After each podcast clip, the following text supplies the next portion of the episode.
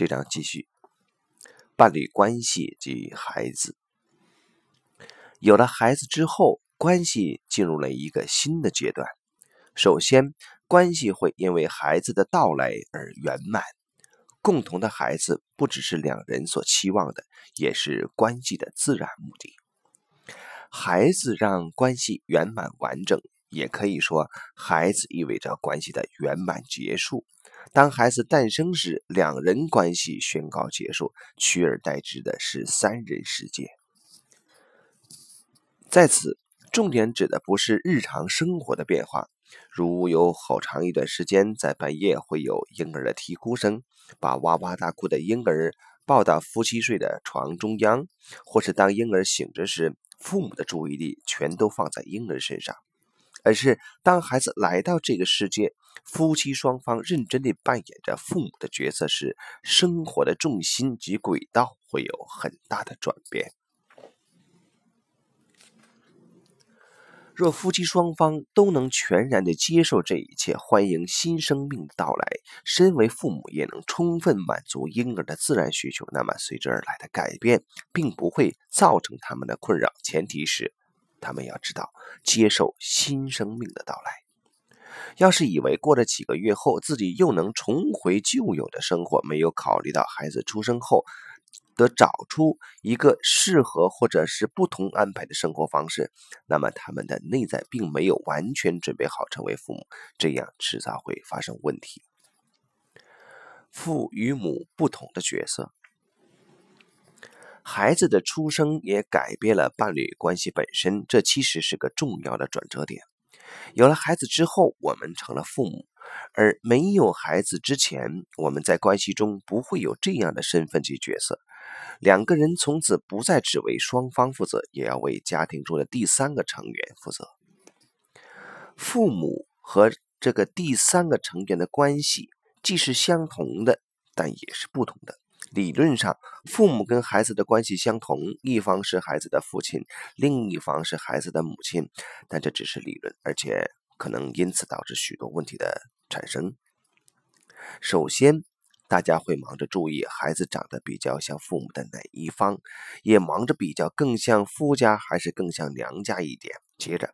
会讨论孩子遗传到的好的个性是随父亲还是母亲，更有甚者，连父母双方也会计较谁对孩子比较好，比较爱孩子，或是谁对孩子不够用心、不够照顾。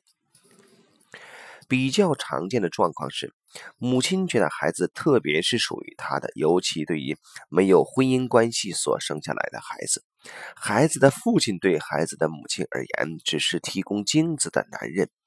母亲可能并不尊重男人身为父亲所拥有的权利，有时甚至不想和孩子的父亲有任何联系，只要求他提供经济上的帮忙，而从没考虑过孩子的父亲也有关心照顾孩子的权利。我做过上千例的家庭系统排列，从未看到父亲对孩子来说不重要的案例。没有父亲，或是父亲被排除在外，都会让孩子的心灵有空缺。每个孩子同时都是父母的孩子，因此父母双方对孩子而言一样重要，一样好。然而，父母却是不同的个体，他们是一个男人。啊，一个是女人，他们的性别不同，来自不同的家庭，有不同的传统习惯、价值观、命运和牵绊，这一切都融合于孩子身上，以一个全新个体的方式出现在孩子的父母面前。他们一个是男人，一个是女人，是指他们以不同的方式跟孩子相处，男女传统的角色扮演啊。男主外，女主内，越是不被尊重，啊，或是变成由男性负责照顾孩子，衍生出来的问题就越多。男性不是女性这件事经常被忽略。从一开始，女性跟孩子的关系就不同于男性，因此有不同的立足点。孩子是在女性体内长大的。孩子从女性体内出生，女性的乳房分泌奶水滋养孩子，但孩子的父亲却只是个旁观者，他们无法亲身经历，自然也无法取得和母亲同样的地位。甚至随着人生阶段的不同，女性体内的荷尔蒙会有所变化，她们也随之在母亲这个角色中成长，而男性只能靠着培养感情来建立自己与孩子的关系。因此，父亲角色的发展比母亲角色的发展来得晚，两者也大不相同。人们通常认为父亲只扮演了社会性的角色，其实这样的说法是错误的。父亲和孩子之间也有与生俱来的自然关系，并非透过接触才能建立彼此的关系。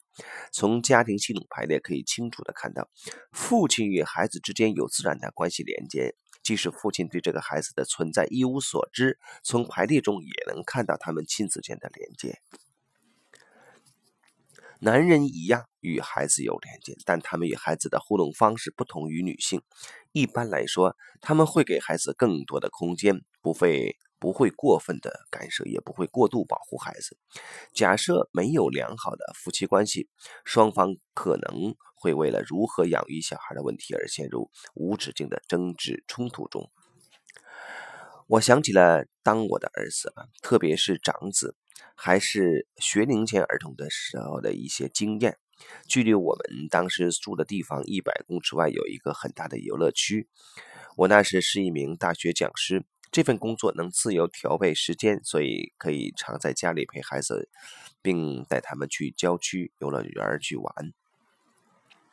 那个游乐区离城市花园和一片草坪很近，我常常坐在木椅上边看书。一边照顾孩子们，不让他们跑得太远。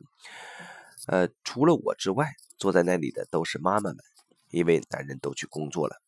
一旦哪里发出了尖叫声，这些妈妈们就急着冲向前保护孩子。最常看到的就是妈妈们保护女孩不被男孩捉弄，或是保佑较年幼的小孩不被大一点的孩子欺负。当我看到这样的状况时，很难忍受，最后几乎快看不下去了。由于大人的干涉，孩子无法发展属于孩童的冲突形式，而且受欺负、哭着告状的孩子总是立刻受到保护。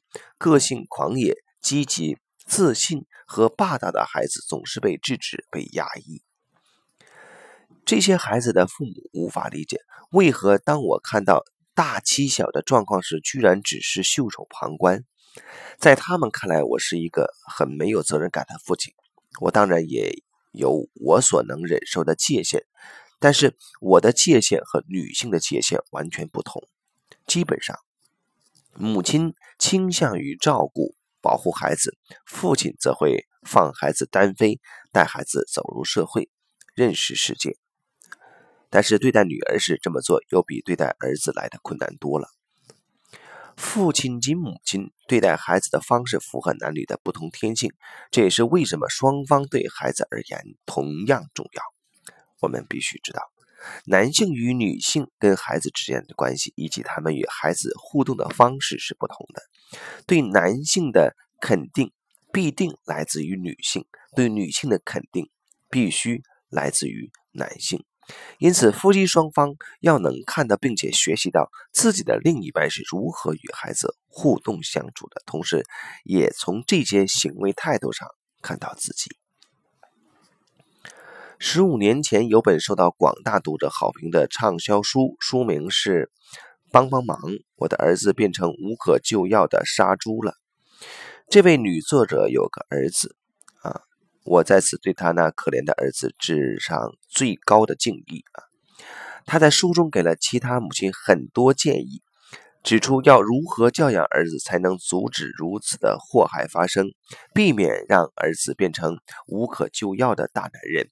他提出了成百上千个无用的建议，但有一项十分重要的却没有提到：儿子要信任父亲。父母双方要能信任另一半对待孩子的方法，放手让对方去做，并给予伴侣肯定。孩子是双方的结晶，接受、尊重彼此的原生家庭对孩子的发展十分重要。因为男女双方的血脉汇流在孩子身上，孩子身上不只有来自父母的遗传，啊，还有来自父母双方家族的遗传。如果父母本身也能尊重、接受双方的家族，他们就能协助孩子，让孩子能完全接受自己从父母双方这两个家族中所遗传成绩的一切。这段就到这里。